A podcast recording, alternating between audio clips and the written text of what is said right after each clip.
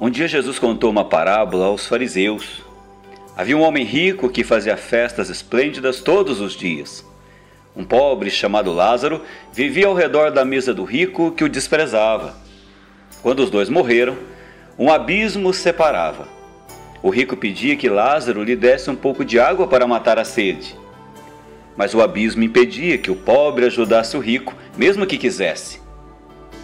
Enquanto estamos no mundo, Podemos ser solidários ou gananciosos.